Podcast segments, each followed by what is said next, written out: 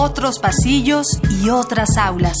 Educación en mundos paralelos que comparten identidades, historias y orígenes. Latinoamérica es una gran universidad.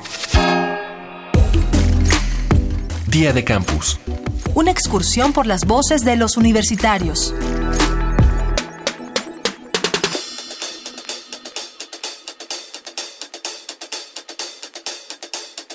La formación universitaria es un derecho y también una responsabilidad. Lo ideal es que la formación que adquirimos se utilice de manera eficiente en las cuestiones necesarias de nuestro país. Las políticas actuales para mantener la diversidad cultural son eficientes, pero aún se requiere de un mayor esfuerzo y que distintas áreas del conocimiento se involucren en este tema. Si de ti dependiera, ¿de qué manera fomentarías o protegerías la diversidad cultural? Pues la lectura principalmente lectura pues precisamente de la, historia local y creo que eso es la, para mí la manera principal de fomentarla. Mi nombre es Pablo Iván Cabrera Aguilar, tengo 20 años de Tuxtla Gutiérrez, Chiapas.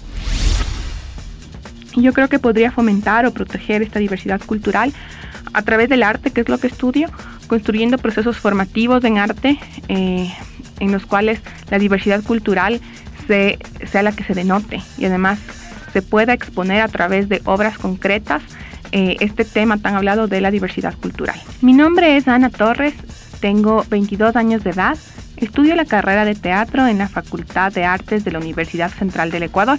Soy ecuatoriana.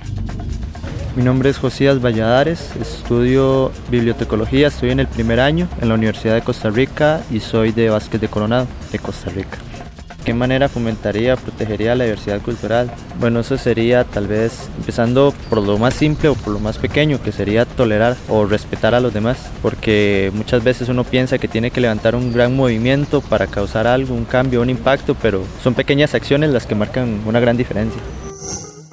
Mi nombre es Jessica Daniela Sal, eh, tengo 29 años, eh, soy de acá de Avellaneda, de Piñeiro, eh, estudio gestión cultural y en la Universidad de Avellaneda. La manera de fomentarla y protegerla es visibilizándola.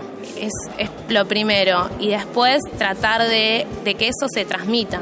Se transmita de generación en generación. Eh, fomentarla eh, es visibilizarla y a la vez tratar de conservarla, que no se pierda y que se respete esa, esa cultura o la pluralidad de voces que haya dentro de ese territorio. Eh, entonces eh, yo creo que protegiéndola es eh, valorándola y haciéndola visible.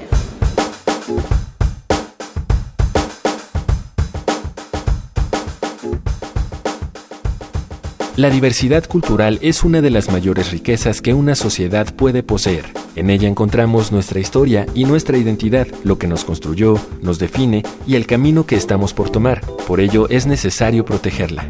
Cada uno de nosotros puede tener una idea de cómo mantenerla, pero hace falta comprobar si nuestra idea va acorde a la situación en que vivimos.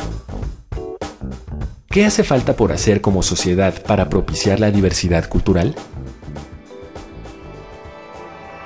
Doctor Fidel Tubino Arias, profesor del Departamento de Humanidades de la Pontificia Universidad Católica del Perú y coordinador de la Red Internacional de Estudios Interculturales. Falta muchísimo a nivel de políticas públicas, habría que apuntar a que las políticas interculturales que ya existen en nuestros países dejen de ser tangenciales, secundarias, con magros presupuestos y pasen a ser eh, políticas centrales. Finalmente la problemática intercultural no es una problemática solo de los pueblos indígenas, es una problemática de la relación que hay entre indígenas y no indígenas. Y a eso hay que apuntar. Hay mucho por hacer también en educación intercultural con la población no indígena. Y creo que eso es lo que más hemos descuidado. Yo creo que la interculturalidad también se muestra en la solidaridad de nuestros pueblos. Y eso yo quisiera dejarlo bien claro. No es una palabra, es un compromiso.